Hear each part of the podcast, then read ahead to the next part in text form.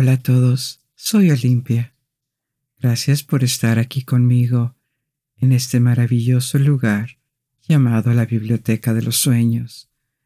Y tengo una gran historia que contarles.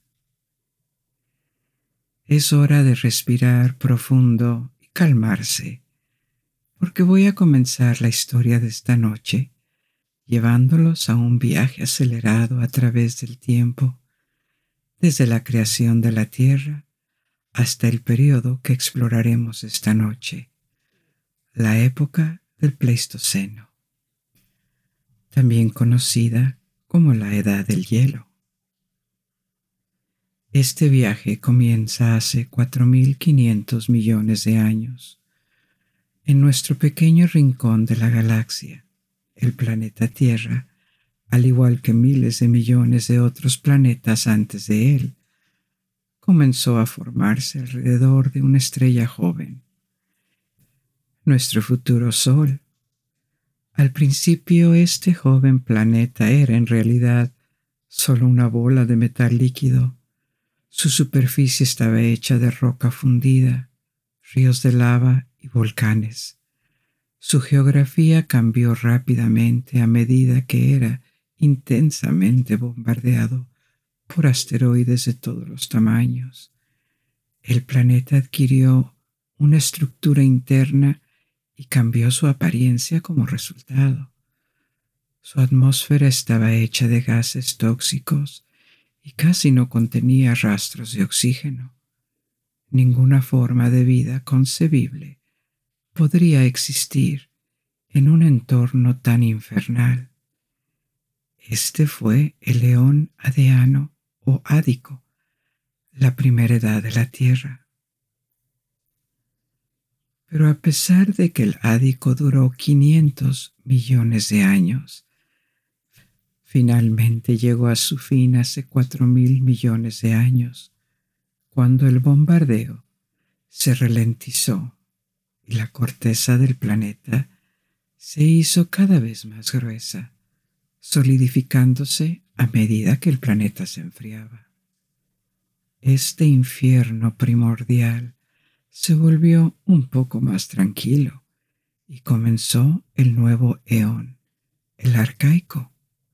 Los continentes se habían formado y eran muy diferentes en su apariencia y ubicación de lo que son hoy. Entre ellos había océanos de agua líquida, pero aquí todavía casi no había oxígeno en la atmósfera y la tierra era estéril. No había plantas ni animales en ninguna parte de la tierra, ni testigos de la intensa actividad volcánica o de los terremotos que hicieron que las canas montañosas se elevaran decenas de miles de pies hacia las estrellas. Este eón duró unos inconcebibles mil quinientos millones de años, tres veces más que la de Ano. Pero algo más había sucedido en la Tierra mientras tanto.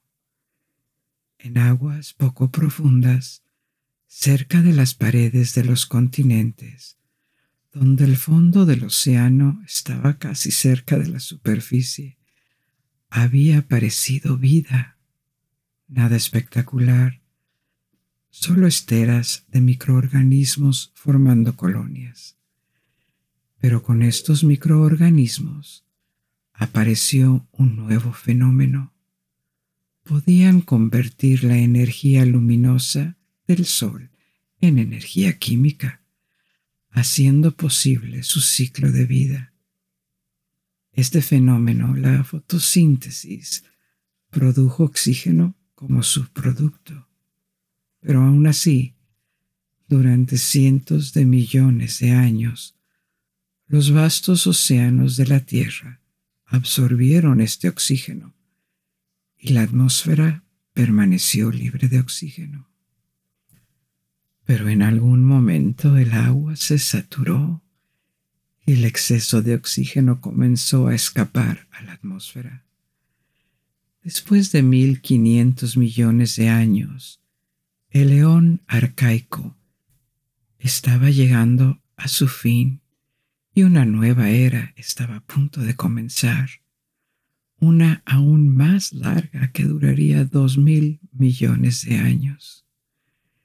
El nombre que los humanos le dieron a este nuevo eón, en el que el oxígeno comenzó a aparecer por primera vez en la atmósfera de la Tierra, es el proterozoico, que significa vida anterior.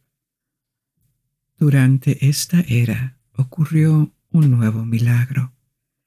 Hasta entonces las formas de vida habían sido unicelulares, pero ahora comenzaron a formarse y multiplicarse organismos multicelulares. Tal vez estos organismos habían aparecido antes, durante el arcaico, pero su número creció exponencialmente durante el proterozoico. Aunque todavía muy pequeños, los organismos multicelulares eran varias veces más grandes que los organismos más primitivos con los que ahora coexistían y tenían el efecto de cambiar la composición química del planeta el oxígeno escapaba libremente de los océanos y ahora se acumulaba en la atmósfera. Muchas cosas continuaron sucediendo en la superficie del planeta durante estos dos mil millones de años. Los continentes seguían a la deriva y la apariencia de la Tierra seguía cambiando. El clima cambió varias veces y en varios puntos. La Tierra puede haber estado completamente congelada, asemejándose a una bola de nieve viajando por el espacio. Todavía no había plantas ni animales en la Tierra, pero en los mares, a medida que se acercaba el fin del eón proterozoico, los primeros animales pequeños de cuerpo blando comenzaron a colonizar los océanos. Ahora estamos 540 millones de años en el pasado. Ya hemos cubierto casi el 90% de la vida útil de la Tierra y una nueva era estaba a punto de comenzar. El fanerozoico nuestra era, una era de abundante vida animal y vegetal en la tierra. Abundante sin duda, pero con muchos altibajos, debido a un planeta y un clima en constante cambio. La vida irradiaba y crecía exponencialmente. Las primeras especies de animales capaces de sobrevivir fuera del agua comenzaron a caminar por los continentes. Diferentes plantas cubrían la tierra y formaban bosques que podían prosperar en nuestra atmósfera rica en oxígeno. Pero también, varias veces, después de millones y millones de años, el desarrollo de la vida y una nueva especie que había aparecido se vieron alterados por eventos catastróficos, la intensa actividad volcánica, cambios en los patrones climáticos, colisiones con asteroides, y cada vez que esto sucedía, la vida en la Tierra experimentaba grandes reveses y muchas especies se extinguían. Aún así, la Tierra a pesar de sus profundas pérdidas, se recuperó una y otra vez de los eventos de extinción. Estas frases de expansión que terminaron abruptamente son sus propias eras que a su vez están cortadas en periodos más cortos que experimentaron extinciones más limitadas. Llamamos a estos periodos Cámbrico, Ordovícico, Carbonífero, Triásico, Jurásico, Cretácico, dos en total han sido identificados y nombrados como segmentos dentro del Fenerozoico. Y ellos mismos están compuestos de épocas más cortas, porque todavía duraron docenas de millones de años, y se observan varios eventos y cambios dentro de estos largos periodos. Finalmente, hace 2.6 millones de años, ayer mismo en la escala de 4.500 millones de años que acabamos de cubrir, uno de estos periodos, llamado neógeno, terminó en glaciación. Y comenzó un nuevo periodo, llamado cuaternario. Este es el periodo en el que nos centraremos esta noche, la primera época del cuaternario. La época del Pleistoceno, llamada la Edad del Hielo, porque se caracterizó por varias glaciaciones, por expansiones y retiradas de capas de hielo sobre los continentes, pero seguía siendo una época de vida abundante y de rápida evolución en las especies, incluido nuestro propio género, Homo, que se convirtió posiblemente en el más exitoso en la colonización de la Tierra. Esta edad de hielo tuvo lugar hace menos de 12.000 años, en una nueva época de relativo calentamiento, el Holoceno, la era en la que vivimos ahora. Esta noche exploraremos cómo era el planeta durante esa edad de hielo, quién y qué la vivió, o al menos qué sabemos o podemos observar y deducir al respecto. Habrá mamuts y tigres de dientes de sable, por supuesto, pero ¿qué animales caminaron por la tierra y vivieron en los mares. Les hablaré sobre el surgimiento y la diversificación del género Homo, de los humanos antiguos y sobre la evolución de nuestra especie. Este es un campo de investigación que está en continua evolución, junto con nuestra comprensión del pasado y ha habido muchos nuevos descubrimientos y teorías en las últimas décadas. Por lo tanto, hay que tener en cuenta que el estado del consenso científico podría cambiar y probablemente seguirá cambiando. La mayor parte de lo que vamos a aprender esta noche no es una verdad definitiva, sino más bien teorías que están informadas y respaldadas por la paleontología, la arqueología, la geología, la ciencia del clima y el razonamiento. Pero aún así, son teorías. Antes de sumergirnos en todo esto, es hora de relajarse y prepararse para un viaje a la edad de hielo que eventualmente te llevará a disfrutar de un sueño profundo. Tómate un momento para respirar, sintiendo cómo tu cuerpo y tu mente se relajan. Se relajan tus hombros, los músculos faciales y tus extremidades. Concéntrate en mi voz. Ahora que estamos relajados y listos, Comencemos nuestro viaje con una pregunta. ¿Cómo era nuestro planeta durante la edad del hielo?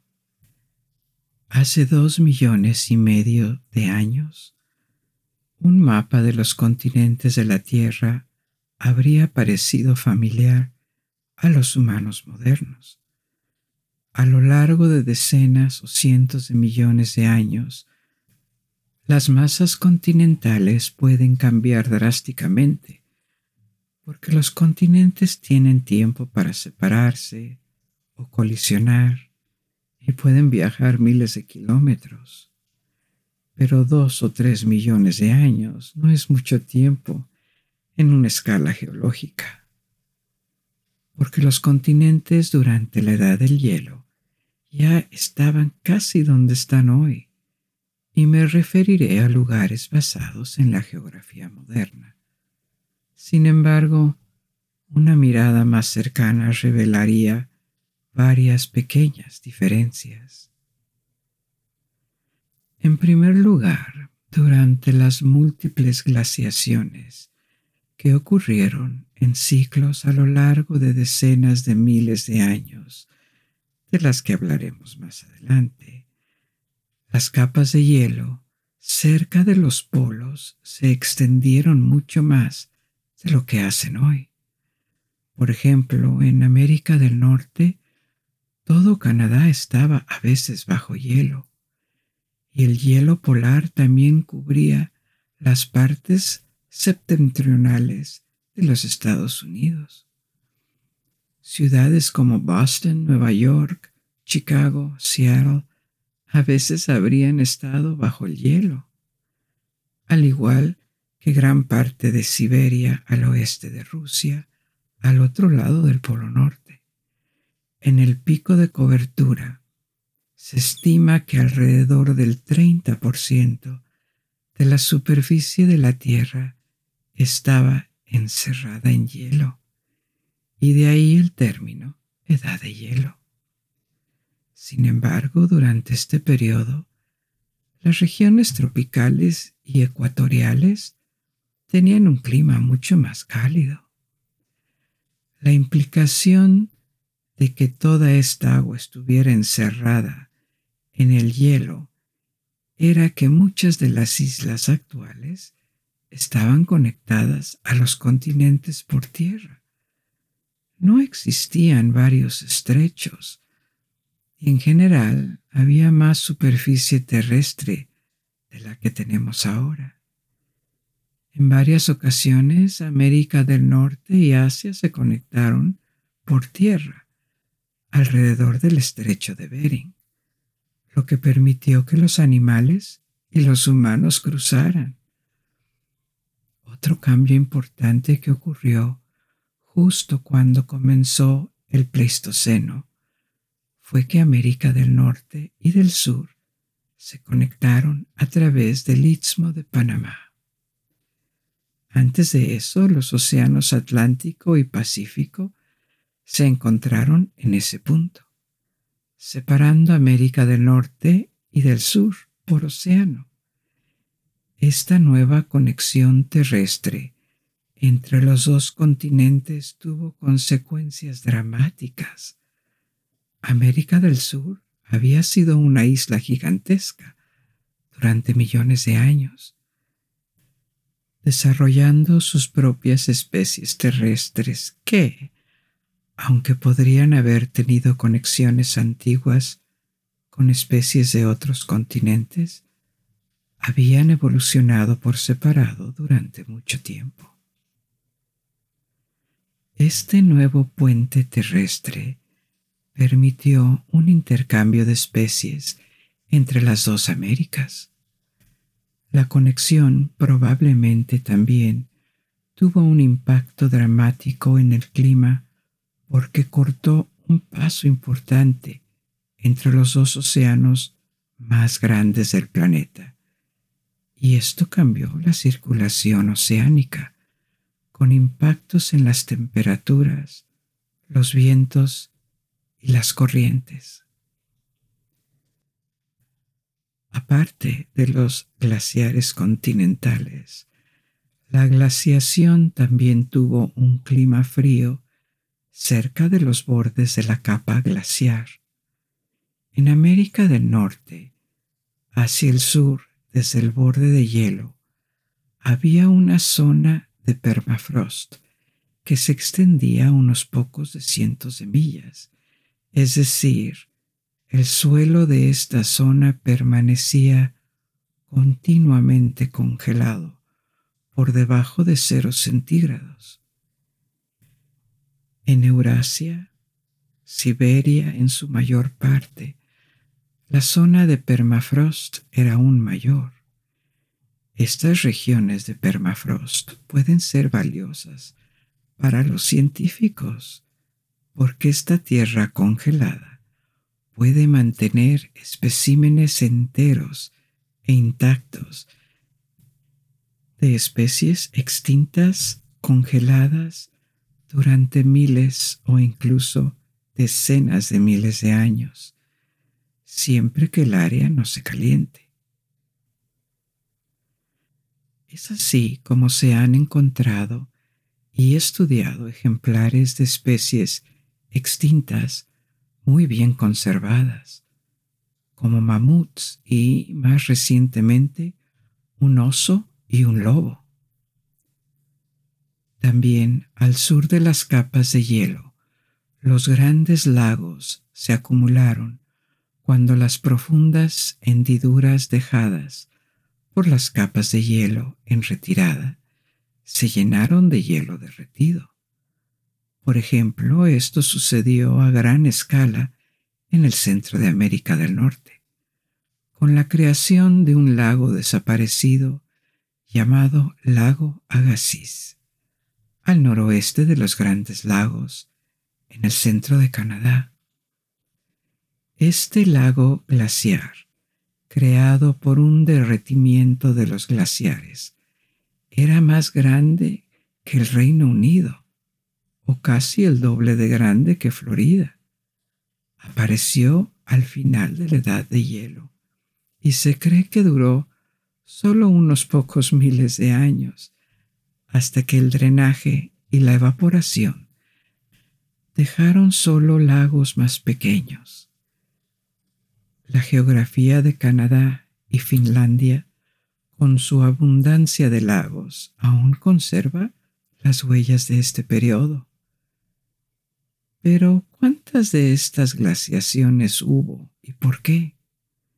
Es aquí donde el estudio de los glaciares y casquetes polares aporta información interesante, porque las variaciones en la composición de la atmósfera, como la cantidad de dióxido de carbono u otros gases, dejan rastros en las distintas capas de hielo acumulado que luego podemos medir.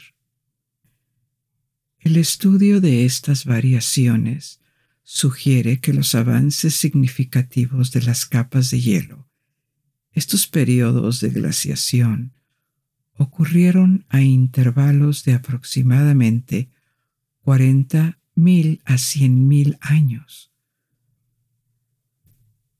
Entre los largos periodos glaciales Hubo periodos más cortos, de 10 a 15 mil años, cuando el clima estaba más cerca de lo que esperamos hoy. Estas fases que se repetían cíclicamente tuvieron un gran impacto en las especies terrestres y marinas y en sus hábitats. La glaciación no siempre condujo a la extinción automática sino a la migración lejos de los glaciares continentales y los mares helados, en busca de regiones más cálidas donde se pudiera encontrar alimento. Pero, ¿qué causó estos ciclos de enfriamiento y calentamiento? Se cree que se debieron a la ciclicidad de los factores climáticos en la superficie de la Tierra el clima, las corrientes oceánicas, las corrientes de viento, la temperatura y otros movimientos siguen ciclos. Estos ciclos están influenciados por muchos factores, por la composición de la atmósfera, el movimiento del planeta y su oblicuidad, también conocida como su inclinación axial lo que significa pequeños cambios en el ángulo del eje de la Tierra.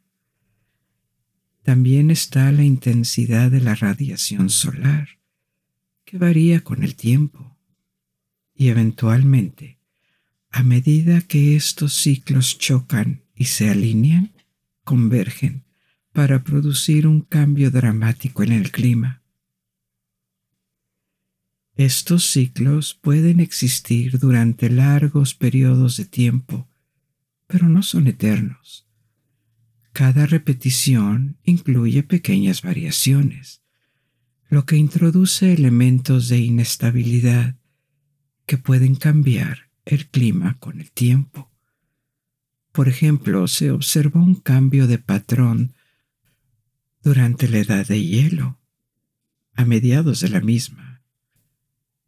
Antes del cambio de patrón, la periodicidad de las glaciaciones era de unos 40.000 años, pero se produjo una transición climática que cambió la periodicidad a 100.000 años, pero con un enfriamiento más intenso y potente. Una variación climática como esta tuvo naturalmente un impacto en todos los seres vivos, también en las plantas, y eso incluyó a los humanos, que surgieron como una especie cada vez más dominante y adaptable durante este periodo. Entonces, ¿qué otras especies se adaptaron mejor a la edad de hielo cómo era la fauna. Algunos animales de este periodo son famosos, como el mamut o el tigre de dientes de sable, más pequeño, pero estos son solo un par de animales icónicos entre miles y miles de especies, muchas de las cuales aún existen. Echemos un vistazo a los tipos de animales que podríamos haber encontrado durante la edad de hielo. Un fenómeno que había comenzado millones de años antes, la dominación de los mamíferos terrestres, se confirmó durante la edad de hielo. Esta dominación comenzó mucho antes del Pleistoceno. La paleontología lo data de la extinción de los dinosaurios no aviares a finales del Cretácico, hace 66 millones de años. Sabemos que las aves se clasifican como dinosaurios porque comparten la misma rama en el árbol evolutivo. Por muy diferentes que parezcan un dinosaurio rex y un gorrión, tienen un único ancestro común esta es la razón por la que los dinosaurios técnicamente no se han extinguido. Pero todos los dinosaurios no aviares, los dinosaurios terrestres, grandes y pequeños, muchos de ellos pequeños, no superaron la extinción masiva que ocurrió al final del Cretácico. El periodo que siguió a esta extinción, el Paleógeno, vio como una vida se expandía y se ramificaba, pero esta vez con una explosión de mamíferos como animales terrestres dominantes. Eran dominantes en el sentido de que generalmente ocupaban la cima de las cadenas alimenticias pero también dominantes en términos de número y presencia en todo el mundo en una variedad de entornos diferentes. Como sabes, los mamíferos alimentan a sus crías con la leche producida por las glándulas mamarias y tienen pelo o pelaje. Otras características que son menos visibles incluyen el hecho de que tienen un neocórtex, que es una región del cerebro, y tres huesos del oído medio, es decir, tres huesos diminutos que sirven para transmitir sonidos desde el aire hasta el oído interno. Todos los mamíferos tienen estas características, aunque pueden tomar diferentes formas. El cuerpo básico de los mamíferos tiene cuatro extremidades y la mayoría usa las cuatro para locomoción terrestre, excepto los humanos, que solo usamos dos. Estas extremidades se pueden adaptar para la vida en todos y cada uno de los entornos de la Tierra. En el mar, si piensas en delfines, focas o ballenas, en los árboles, si piensas en los primates, bajo tierra para los roedores o incluso en el aire para los murciélagos. La diversidad de tamaños es impresionante. Los mamíferos varían desde una o dos pulgadas, como el pequeño murciélago abejorro, hasta casi cien pies para las ballenas azules. Y sin embargo, todos los mamíferos aparentemente comparten un solo ancestro. El orden moderno de mamíferos surgió durante el Paleógeno o Neógeno, y muchas especies aparecieron y se extinguieron durante este periodo. Pero la aparición de los primeros mamíferos es mucho más antigua que eso y surgió de un grupo llamado sinodontes. Los sinodontes ya tenían una diversidad de tamaño y posiciones en la cadena alimentaria, pero tendían a ser pequeños durante millones de años y también tendían a ser presas en lugar de depredadores, hasta que los dinosaurios no aviares desaparecieron, abriendo un nicho ecológico para que los grandes mamíferos los reemplazaran. Hay varios factores que podrían explicar el éxito de los mamíferos, incluida su inteligencia relativa y su capacidad para aprender y adaptarse, así como su estrategia reproductiva. Los mamíferos tienen pocas crías, pero cuidan de ellas, transmitiéndoles habilidades de supervivencia los mamíferos también son muy adaptables a diferentes ambientes. Pueden regular su temperatura interna, lo que requiere una mayor ingesta de alimentos, pero también les permite sobrevivir en climas muy diferentes y soportar variaciones dramáticas en la temperatura. Por lo tanto, los mamíferos como grupo habían prosperado desde el Paleógeno. Y cuando comenzó la edad de hielo, el Pleistoceno, en su mayoría habían alcanzado sus formas modernas. Aparte de algunas especies extintas de megafauna, los mamíferos más grandes, la fauna de la edad de hielo, nos habría resultado muy familiar. Había simios, leones, lobos, tigres, osos, caballos, elefantes, todo tipo de roedores, ballenas, delfines y todos los mamíferos costeros que aún conocemos hoy en día. Otros órdenes de animales también eran muy similares a los que conocemos hoy en día, desde aves hasta peces e insectos. Así que echemos un vistazo a los mamíferos que se extinguieron, comenzando con el que probablemente sea el más icónico, el mamut. Resulta que un mamut no es una sola especie.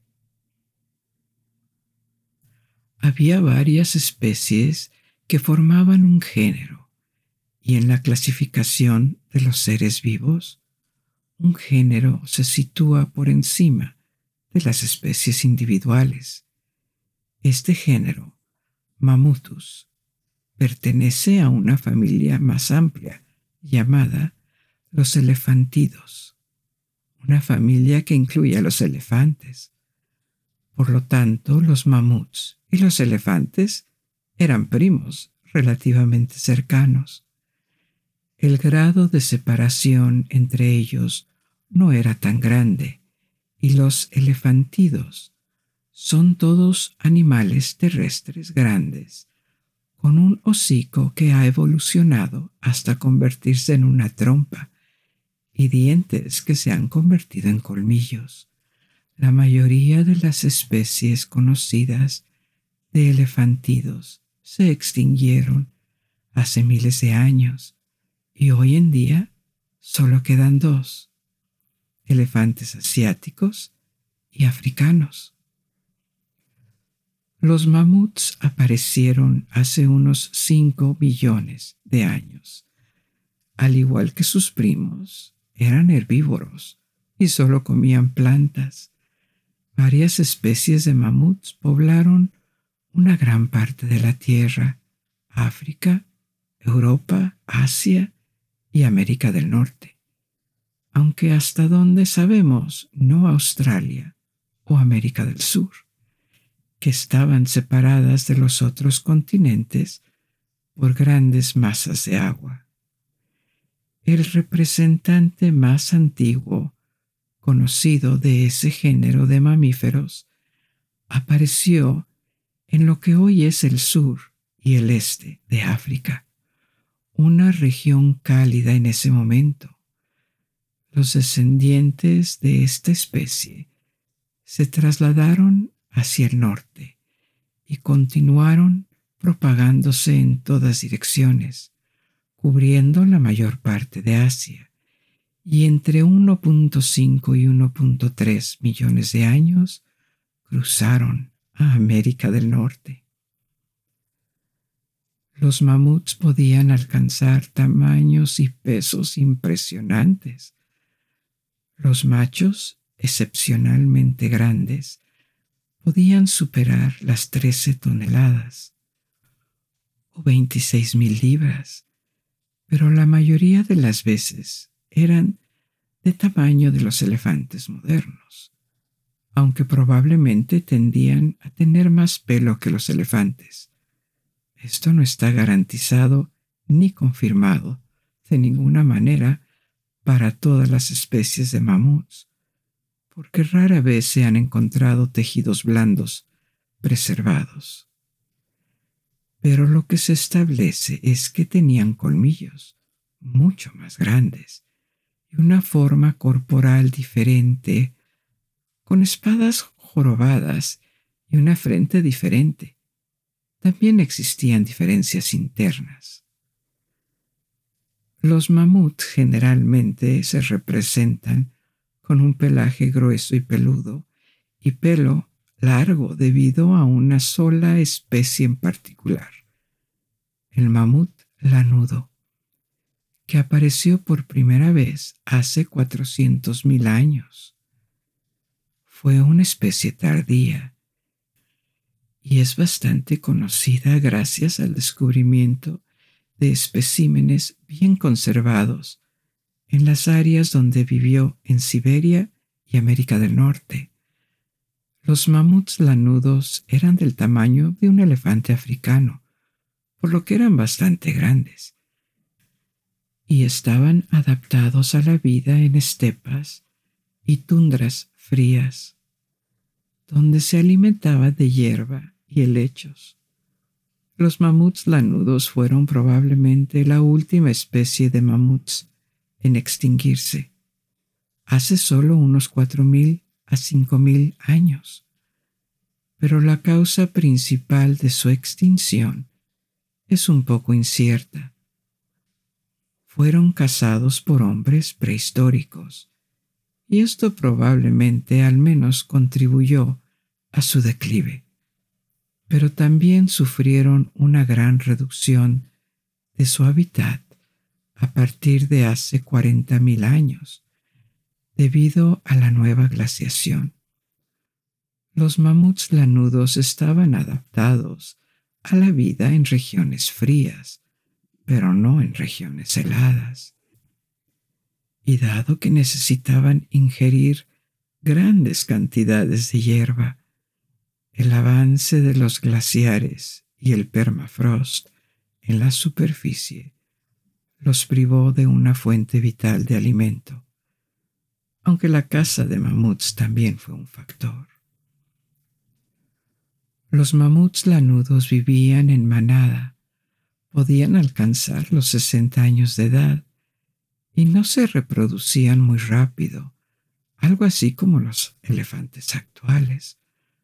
Por lo tanto, en una región donde fueron cazados intensamente por hombres prehistóricos, su población podría haber disminuido rápidamente e incluso haber desaparecido. Estos grandes mamíferos eran una fuente de carne, piel y huesos para fabricar herramientas, y un mamut probablemente podía alimentar a un grupo durante semanas, por lo que eran presas muy atractivas. Un pariente del mamut que apareció en América del Norte fue el mastodonte, que podría confundirse con el mamut, una especie común de mamuts en América del Norte. Era el mamut colombino, que se extendía desde el norte de los Estados Unidos hasta América Central y al norte de sus territorios, en las regiones árticas de Canadá, vivía el mamut lanudo. El mamut colombino desapareció hace entre 11.000 y 12.000 años, y aquí también se sospecha que la caza jugó un papel importante, porque durante unos mil años estos mamuts coexistieron con los humanos en América del Norte. Pero los mastodontes no eran ni mamuts ni elefantes, sino primos lejanos. Todos ellos divergieron de un ancestro común hace unos 27 millones de años. Y a partir de ahí, los mastodontes evolucionaron por separado, aunque todavía se parecían mucho a los elefantes modernos. Se cree que los mastodontes vivían en manadas y eran animales que habitaban en los bosques un argumento a favor de esto es que tenían dientes muy diferentes a los de los elefantes y mamuts.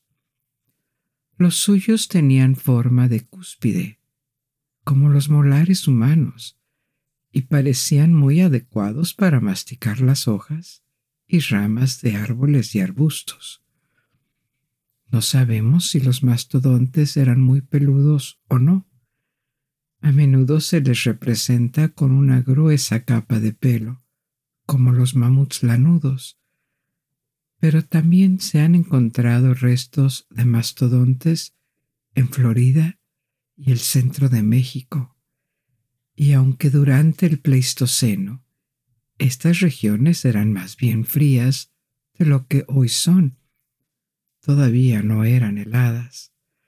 Por lo tanto, parece poco probable que los mastodontes que vivían en esos climas más cálidos hubieran tenido una gruesa capa de pelo.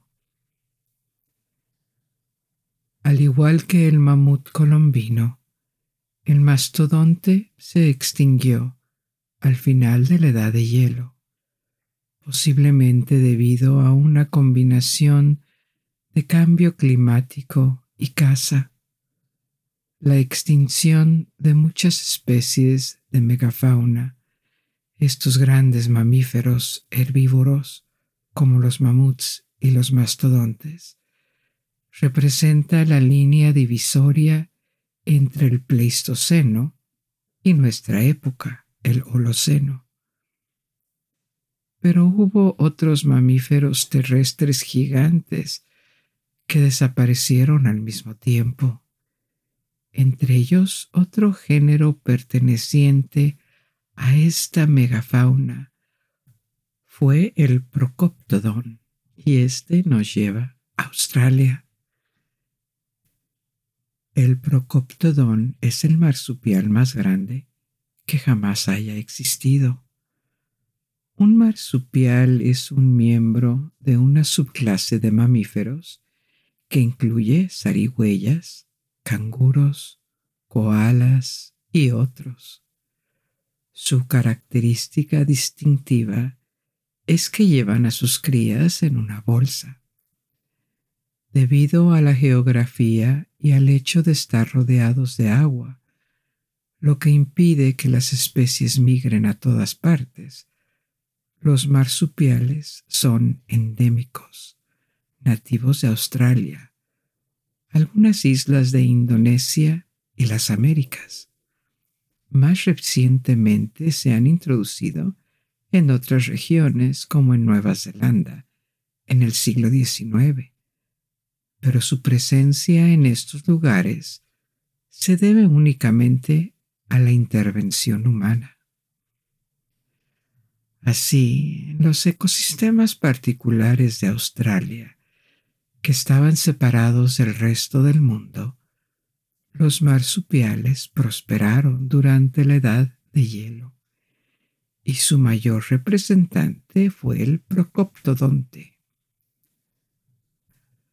Los especímenes más grandes encontrados se estimaron en casi 6.000 libras y podrían haber alcanzado hasta 6 o 7 pies de altura. Desde hace 1.6 millones hasta 44 mil años, fueron los mamíferos más grandes de Australia y superficialmente podrían haber parecido tejones gigantes. Se cree que los procoptodontes vivían en bosques abiertos y pastizales, alimentándose de hojas, hierba y raíces, y posiblemente organizados en torno a una estructura social que se observa a menudo entre los mamíferos de gran tamaño. Por ejemplo, en el caso de los elefantes, las hembras y las crías forman familias mientras que los machos abandonan sus grupos cuando se convierten en adultos para vivir solos y luchan regularmente por el derecho a apearse, no con una, sino con todas las hembras de la misma familia. El género Procoptodon se extinguió casi al mismo tiempo que llegaron los humanos, por lo que aquí tampoco hay pruebas de esto pero se sospecha que los procoptodons fueron presa de la caza. Eran animales herbívoros, posiblemente pacíficos, que habrían sido presas tentadoras para los humanos prehistóricos. Otro gran mamífero muy conocido de la edad de hielo es el Smilodon, más conocido como el gato dientes de sable o tigre dientes de sable. Parece, según los registros fósiles, que apareció en América del Norte, pero gracias a un puente terrestre con América del Sur, también se extendió hacia el sur. Los especímenes más grandes, debido a que el smilodón es un género con diferentes especies, se encontraron en América del Sur, donde podrían alcanzar tamaños hasta de 500 a 1000 libras. Los smilodones más pequeños se parecían a los grandes tigres modernos, menos el color de su pelaje, que no tenemos forma de identificar.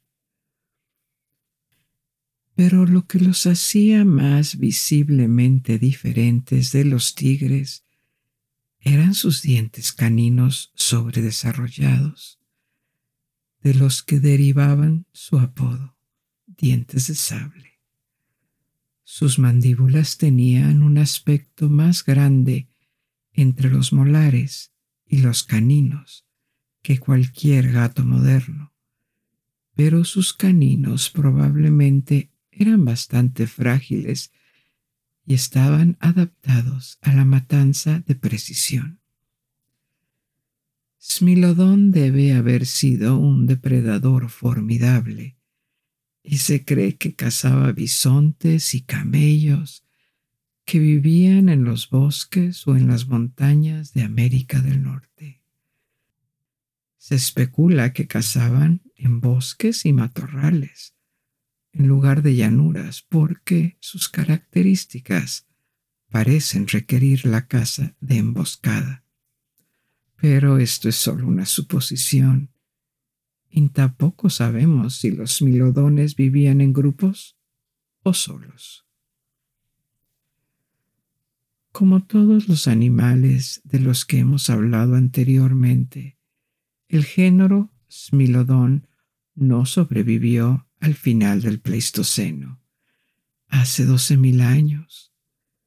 Probablemente no fue cazado por humanos, pero las grandes presas de las que se alimentaba podían haber desaparecido y la competencia con otras especies como los lobos y los humanos, podría haber sido una causa, así como el cambio climático. En casi todo el mundo, el auge de los lobos durante la Edad Media creó una competencia formidable para los depredadores. Individualmente los lobos no eran tan fuertes como los felinos más pequeños o los osos, pero su número, su organización social, su colaboración y su adaptabilidad los convirtieron en depredadores muy eficientes y sin duda en los principales rivales de los humanos para dominar los continentes. Los humanos, el género Homo, junto con los lobos, se impusieron durante y después de la edad de hielo. Nuestra especie, el Homo sapiens, es la última especie que queda, pero para ser claros, nuestro árbol genealógico no ha terminado de crecer y todavía está sujeto a revisiones. En las últimas décadas ha habido muchos descubrimientos que revelaron muchas más ramas y subespecies de lo que se pensaba anteriormente. Algunos están bien documentados por huesos y otros restos, mientras que otros son más especulativos. La cronología y la geografía de la expansión de las diversas especies de Homo fuera de África también son inciertas. Por lo tanto, me centraré en lo que los científicos están de acuerdo, porque está respaldado por mucha evidencia. Pero aún así, te cuentan que estas son teorías y están sujetas a posibles cambios en el futuro. A finales del siglo XIX surgió la teoría de que los humanos descendían de los simios, que eran solo una especie sujeta a la evolución como cualquier otra. Al principio esta era una idea muy controvertida y escandalosa, porque iba en contra de muchas enseñanzas religiosas y de una visión muy centrada en el ser humano de la historia de nuestro planeta. La idea de una evolución de los simios a los humanos parecía radical en ese momento y se consideraba que tenía poca credibilidad debido a la diferencia en apariencia, esqueleto y habilidades cognitivas entre los simios conocidos como los chimpancés y los seres humanos. Esto era simplemente demasiado. Así se formuló otra hipótesis, la hipótesis de un eslabón perdido, una especie no descubierta o extinta que habría representado una etapa intermedia de la evolución. Pero los eruditos modernos han dejado todo esto atrás y con la ayuda del descubrimiento de más restos humanos, de pruebas de ADN y otros medios de investigación, como la datación por carbono, la posición actual no es que los humanos descienden de los simios, sino que estamos relacionados por un ancestro común. Los humanos y los simios son parte de la misma familia, y si subimos en el árbol evolutivo, todos son parte de una rama llamada Hominidae, una familia de primates. Hace millones de años, los homínidos se ramificaron en dos subfamilias. Una rama es Pongini, también conocidos como homínidos asiáticos, porque el último género existente de esta familia son los orangutanes y viven en el sudeste asiático. Pero la representación de Pongini también solía estar presente en varias partes de Eurasia durante el Pleistoceno. Otra subfamilia de Hominidae es Homininae, una subfamilia que también se dividió en varias ramas, Gorilini, incluidos los gorilas, Pan, que incluye simios como chimpancés y bonobos, y Homo, nuestro género.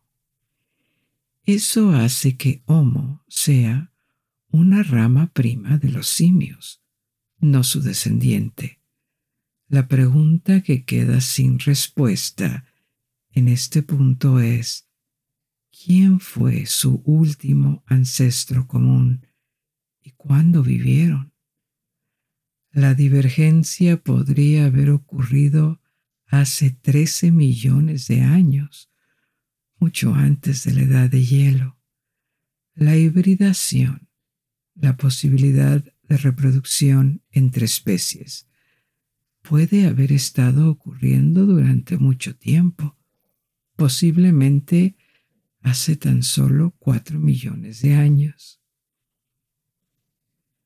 En cualquier caso, cuando comenzó el Pleistoceno, hace dos millones y medio de años, ya se había producido la divergencia entre el género Pan, o sea, los simios, y otro género llamado Australopithecus.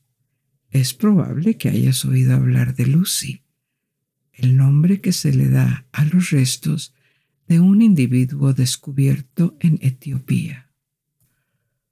Lucy ha sido datada hace unos 3.2 millones de años. Era una hembra representativa de una especie de Australopithecus llamada Australopithecus afarensis.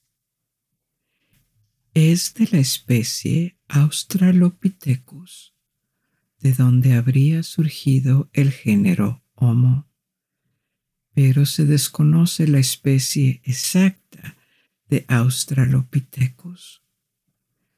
Hay varios candidatos posibles para ser nuestro eslabón perdido, por lo que Lucy puede o no ser nuestro antepasado, pero incluso si no lo era, al menos estaba cerca de nuestro antepasado. Otra incertidumbre es la delimitación precisa del Homo y Australopithecus, que se ha vuelto más polémica en los últimos años. Históricamente, el advenimiento del Homo se estableció en el primer uso de herramientas de piedra, que se cree que ocurrió hace unos dos o dos millones y medio de años, a principios de la edad de hielo. Esto, al menos, era el consenso en la década de 1980. Pero descubrimientos más recientes sugieren que algunas especies de Australopithecus pueden haber usado herramientas de piedra antes, hace más de tres millones de años, y este descubrimiento difumía la distinción entre Australopithecus y Homo.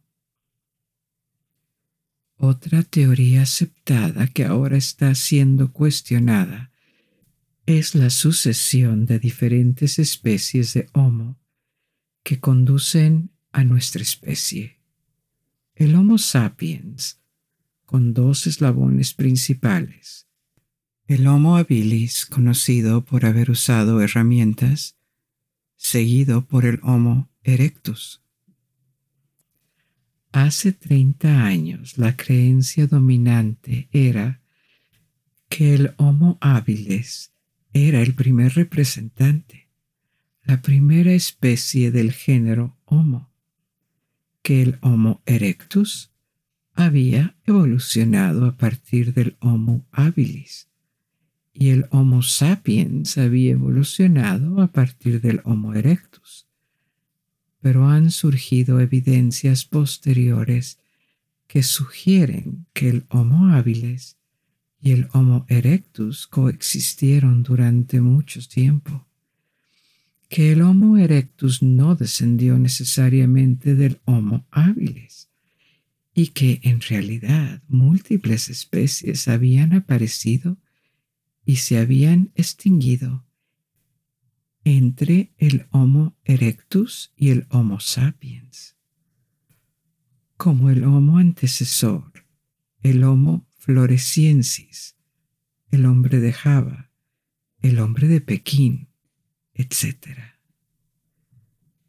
Todo esto ha convertido el árbol genealógico de los homínidos en un desastre todos estos descubrimientos son estimulantes y revelan una profusión de especies, pero también nos dejan muchas más preguntas sin respuesta.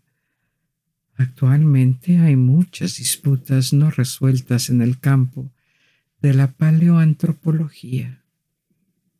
Pero dejemos eso de lado y en su lugar echemos un vistazo a las especies establecidas de humanos arcaicos y lo que sabemos de ellos, incluidos el Homo habilis, el Homo erectus, los neandertales y finalmente nosotros, el Homo sapiens.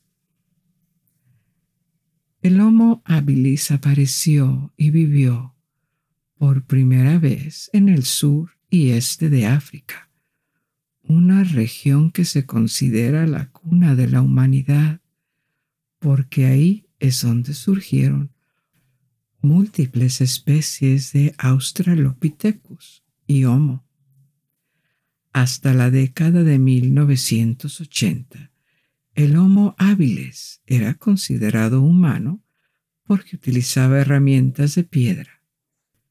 Pero como dije antes, esta delineación ahora está en disputa y algunos expertos agruparían al Homo habilis en Australopithecus. En cualquier caso, todavía está bien referirse a ellos como humanos arcaicos porque ciertamente exhiben características que podemos reconocer como signos de humanidad utilizaban herramientas principalmente para la carnicería y se cree que formaron sociedades de unas pocas docenas de individuos. Se ha especulado mucho sobre la organización de sus sociedades y la asignación de roles de género entre hombres y mujeres, pero lo cierto es que no hay pruebas suficientes para sacar conclusiones. Lo que sabemos mejor es cómo aparecieron. Eran relativamente pequeños, alrededor de tres a cinco pies dependiendo del individuo. Los machos eran más altos. también eran relativamente frágiles en comparación con nosotros, pesando solo entre 45 y 80 libras.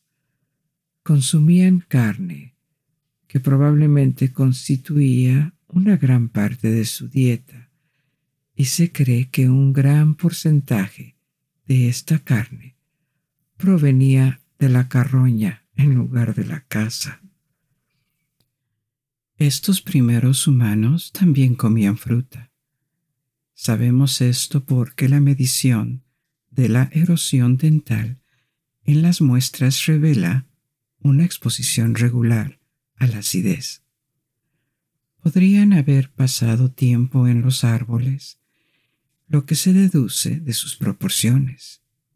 Tenían brazos largos en relación con el tamaño del cuerpo y huesos de las manos, que podrían haber permitido un agarre preciso.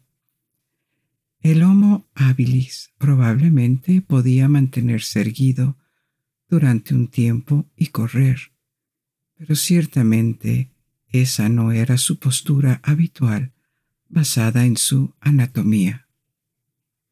En cambio, se especula que alternaba entre estar de pie y moverse a cuatro patas los árboles habrían sido un buen entorno para ellos, ya que les proporcionaba refugio y seguridad frente a la amenaza de los depredadores.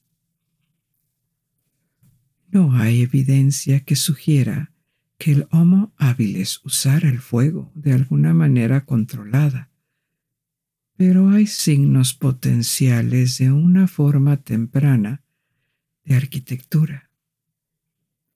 En 1962, el círculo de piedras, que data de hace 1.7 millones de años, fue descubierto en África, en el que se apilaban rocas de hasta 6 a 8 pulgadas de altura a intervalos regulares, y estas pilas de rocas podrían haber sido utilizadas para sostener postes clavados en el suelo, tal vez para soportar una cabaña tosca o un contravientos o para otro uso, pero la estructura está hecha por el hombre y, como tal, es la evidencia de arquitectura más antigua del mundo.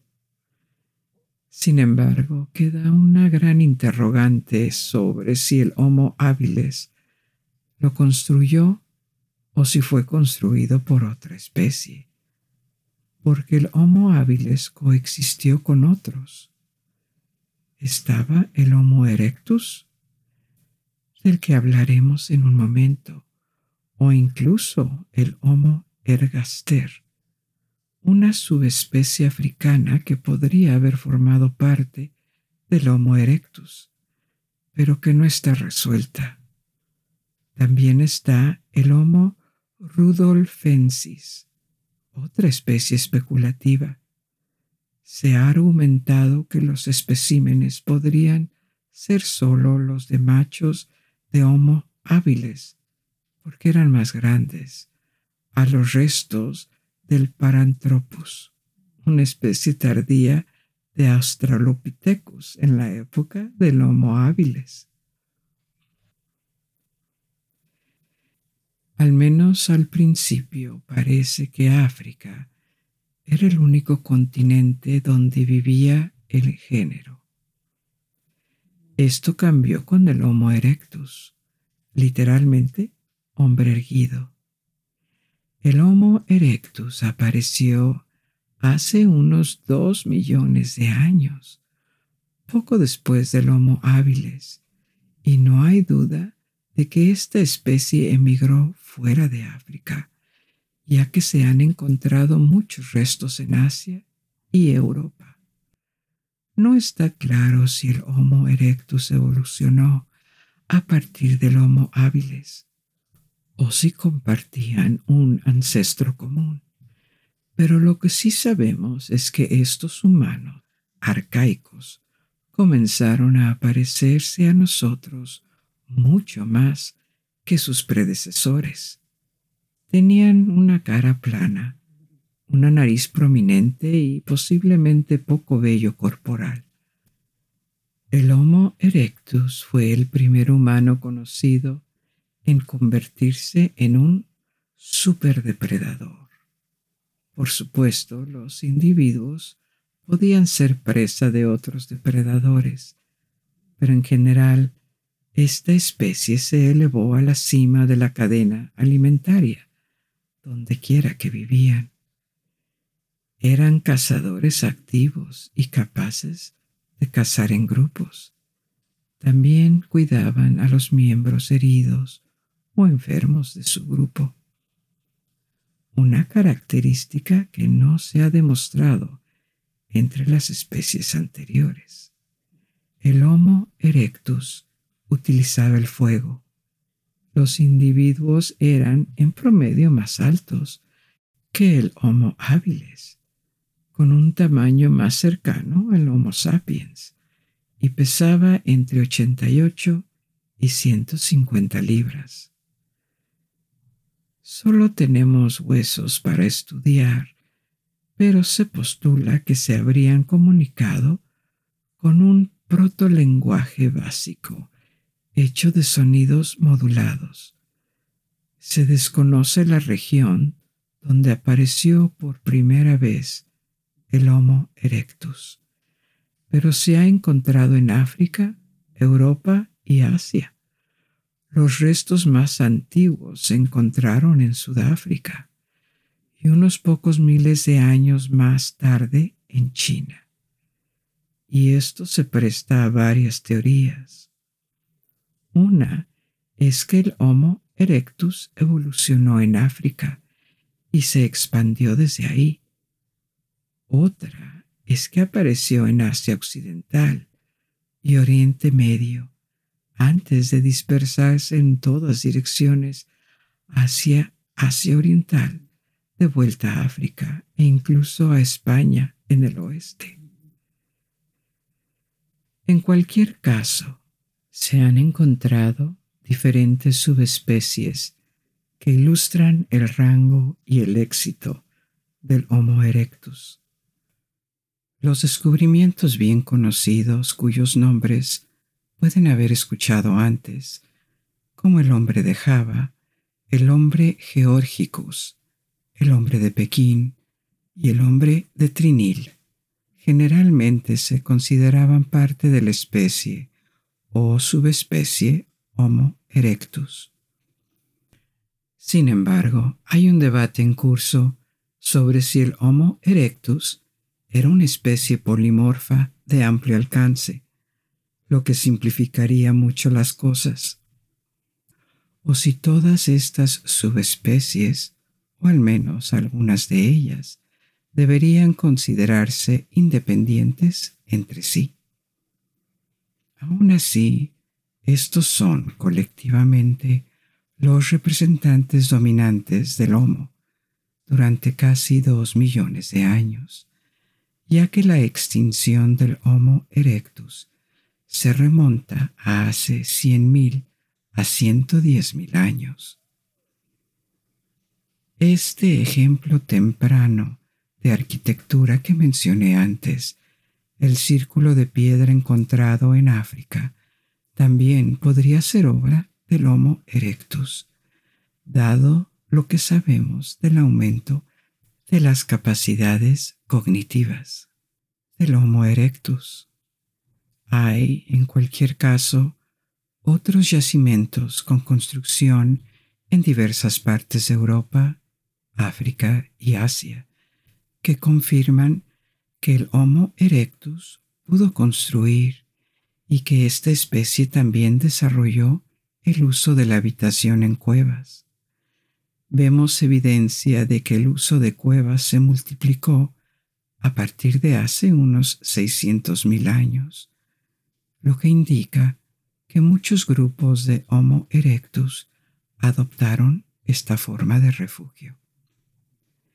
El Homo erectus dio paso a una nueva especie llamada Homo heidelbergensis, que durante mucho tiempo fue considerada una subespecie del Homo erectus.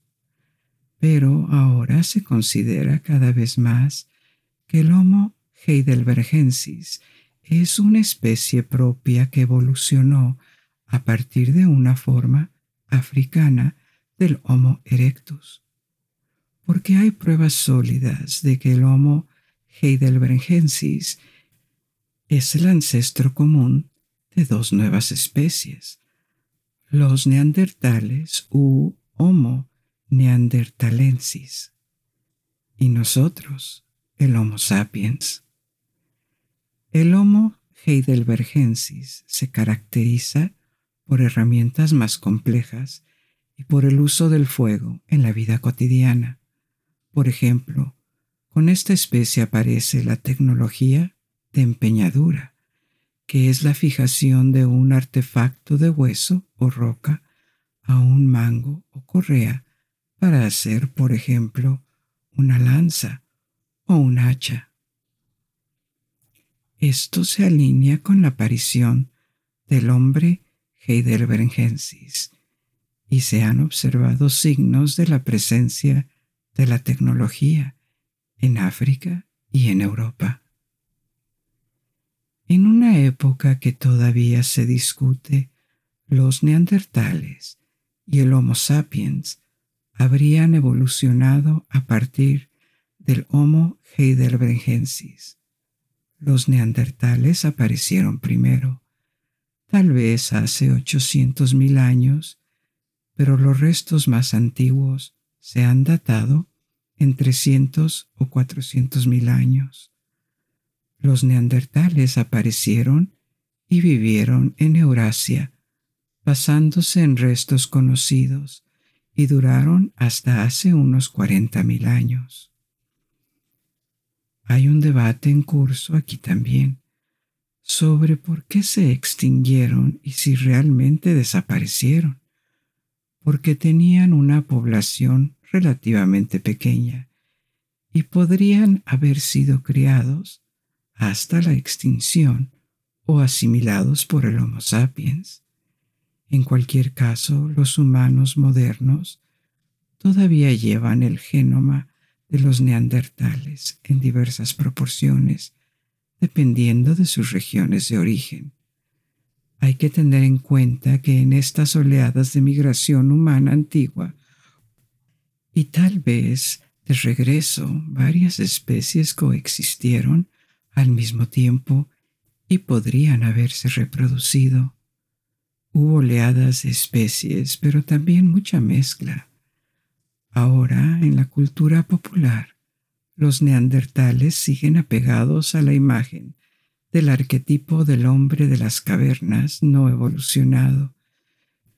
Pero cuando aparecieron por primera vez, eran la especie humana más evolucionada en términos de habilidades cognitivas y en muchos sentidos. Probablemente no eran muy diferentes del Homo sapiens. Su tecnología era sofisticada, mucho más que la del Homo erectus y el Homo heidelbergensis. Por poner ejemplos, los neandertales podían hacer fuego, no solo sostenerlo. Construyeron casas en cuevas, confeccionaban ropas sencillas parecidas a mantas o ponchos, también podían tejer tenían diferentes técnicas de cocción, como asar, hervir o ahumar. Conocían algunas plantas medicinales, se embarcaron en el Mediterráneo y tal vez otra cualidad evolutiva que los hace como nosotros es el posible desarrollo del pensamiento simbólico entre ellos. Esto sigue siendo muy controvertido, porque no está claro si estos atributos pueden atribuirse a los neandertales. Sin embargo, una serie de descubrimientos insinúan que tal vez hacían adornos con plumas o conchas y posiblemente incluso música.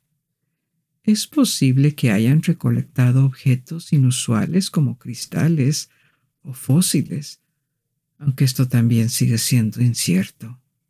En cualquier caso, el tamaño de su cerebro estaba en el rango de los humanos modernos, y su anatomía solo tenía diferencias limitadas en comparación con nosotros, como un cráneo más alargado por razones que no se conocen con precisión. Nunca formaron una gran población, solo pequeños grupos, y esto podía ser una razón para su absorción por el Homo sapiens. Mientras que las poblaciones neandertales se extendían por Europa y Asia, una nueva especie aparecía en África, el Homo sapiens.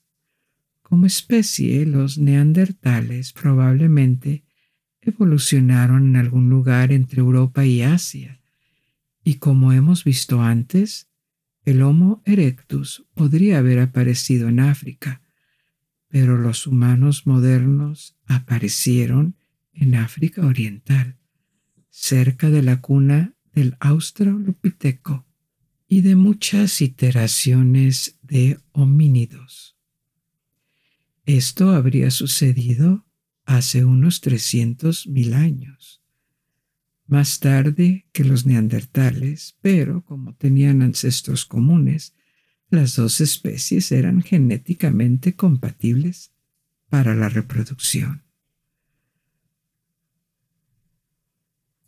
Por supuesto, puedes mirarte en el espejo para saber cómo es el Homo sapiens. Esto es lo que todos somos. Pero lo que distinguía al Homo sapiens de los humanos arcaicos eran nuestras habilidades cognitivas y sociales, no solo técnicas, sino también conductuales. En un momento estimado entre 160.000 y 170.000 años, el Homo sapiens comenzó a exhibir lo que los paleontropólogos llamaron modernidad conductal. Se trata de un término creado para nombrar una serie de rasgos que distinguen al Homo sapiens de otros humanos más antiguos. Estos rasgos incluyen el pensamiento abstracto, la capacidad de planificar durante largos periodos de tiempo, el comportamiento simbólico, como la producción de ornamentación y arte, y la expresión a través de la música y la danza rasgos que no son directamente necesarios para la supervivencia. El Homo sapiens también logró avances tecnológicos más avanzados, como el uso de cuchillas, por ejemplo.